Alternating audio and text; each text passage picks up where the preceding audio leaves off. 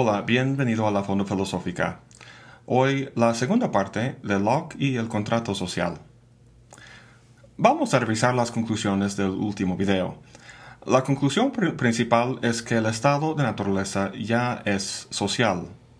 Para Locke, el estado de naturaleza no es un caos cuya única salvación es la creación de un estado civil y político. Ya existe en ese estado una esfera social que no depende de leyes y autoridades para su funcionamiento. Para Hobbes, derribar un gobierno y volver al estado de naturaleza era impensable, pero para Locke no tanto. Por consiguiente, no es necesario tolerar el gobierno que sea con tal de que mantenga la paz. Locke distingue lo social y lo político en términos de natural, artificial. Las sociedades, como los idiomas, son naturales, surgen de forma espontánea. Los estados no. Esos últimos son como mecanismos que el hombre crea para facilitar la vida social.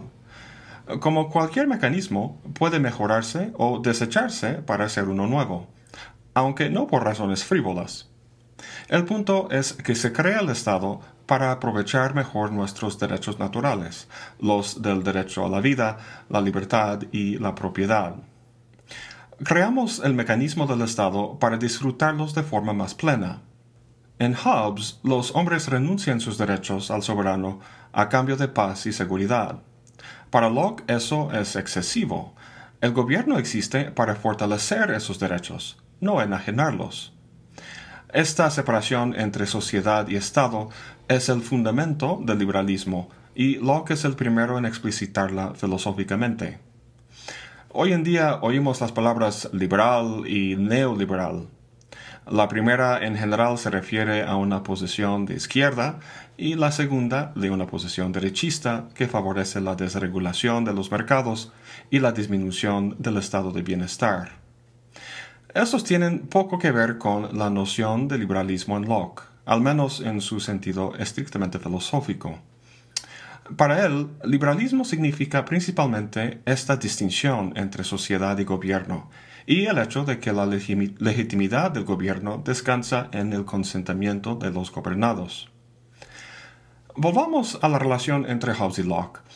Para Hobbes, el ejercicio de nuestros derechos en el estado de naturaleza es lo que propicia la guerra de todos contra todos. De modo que, en el momento de hacer el contrato social, hay que renunciar a esos derechos. Para Locke, esos derechos no constituyen una desventaja, sino un bien tiene más sentido conservarlos que renunciarlos. Podemos visualizar su idea de derechos naturales como una especie de efectivo moral o el domingo que los padres dan a sus hijos. Dios nos da esos derechos, o dinerito, para que vayamos mejor en el mundo. Siendo consumidores inteligentes, queremos gastar lo menos posible por el mayor número de bienes posible el bien que compramos en el momento de hacer el contrato social, que por cierto en Locke sería el contrato político, porque los hombres ya son sociales, es la protección por parte del gobierno de los derechos naturales de la vida, la libertad y la propiedad. Nosotros nos quedamos con, esos derechos, pero lo pagamos con nuestro derecho de juzgar y castigar. O sea, esos son los derechos que renunciamos al soberano. Para Hobbes, el Estado civil con el poder del soberano es la salvación de los hombres. Cuestionar o derribar el gobierno existente es impensable porque, porque implica volver al estado de guerra de todos contra todos. Para Locke no es para tanto. Pero eso no quiere decir que los ciudadanos pueden ir cambiando los gobiernos de forma caprichosa. Es en efecto un asunto grave, pero si el gobierno llega al punto de estar violando nuestros derechos naturales, el contrato social ya no vale la pena y hay que hacer algo para cambiarlo. Nuevamente, el Estado es como un mecanismo regulador para la sociedad.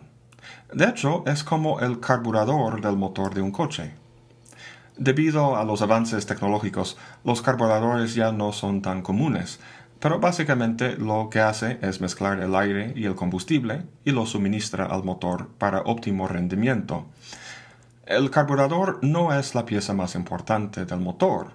Si no existiera, el motor no dejaría de funcionar, sino simplemente sería menos eficiente. El Estado entonces es como el carburador. Es bueno tener uno, pero si se descompone, puede reemplazarse.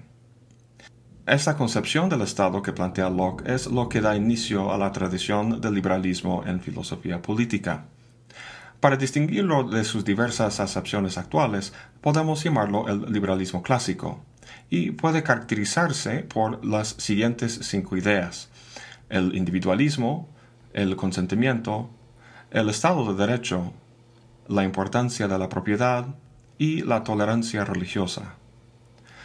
La palabra liberal proviene del latín liber, que significa libre, y el referente fundamental de esa libertad es el individuo. Hasta ahora hemos hablado de cómo los hombres viven en sociedad de forma natural, pero Locke no entiende la sociedad como un ente en sí mismo, sino como un agregado de individuos. Una sociedad de individuos, en el sentido lockeano, es una donde los hombres compiten entre sí para la adquisición de propiedad. Así es como entiende la sociabilidad humana.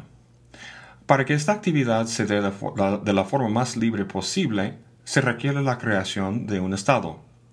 Lo que legitima su creación es, como hemos comentado, el libre consentimiento de los gobernados. El Estado ya no es absolutista, sino un Estado de derecho, creado en beneficio de los derechos naturales de los hombres. Filosóficamente, la doctrina del liberalismo nace de estas consideraciones de Locke, pero más prácticamente nació de la experiencia europea de las guerras de la religión. La historia de Europa está llena de guerras donde protestantes y católicos tratan de imponer su fe sobre los demás. Quizá por agotamiento, se dieron cuenta de que es absurdo que el Estado trate de hacer eso, y que era mejor simplemente separar Estado y Iglesia. Así que tenemos también la idea de tolerancia religiosa. La religión no era el único beneficiario del liberalismo, sino todas aquellas esferas donde había distintas creencias acerca del sentido de la vida, de cómo vivir. Para Locke, el Estado no debería tratar de resolver esos conflictos sino solo proporcionar un marco en el que cada quien puede perseguir su propia concepción, siempre y cuando no viole los derechos de los demás. Visto así, parecería que el liberalismo es la única respuesta viable al pluralismo de las sociedades modernas. Aún así, Locke no carece de críticos.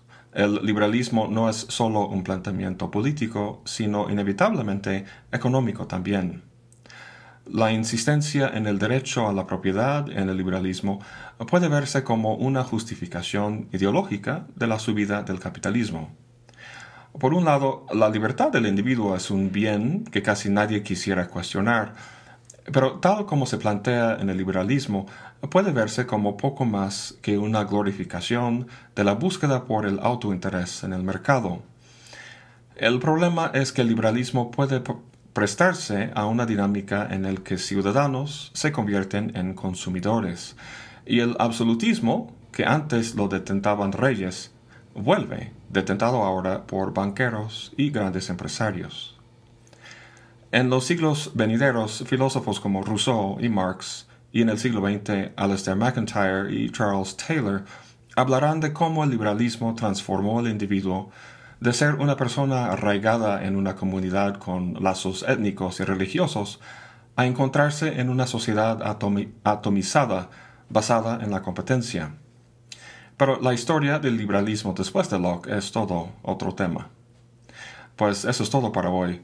Gracias por acompañarme. Hasta la próxima y buen provecho.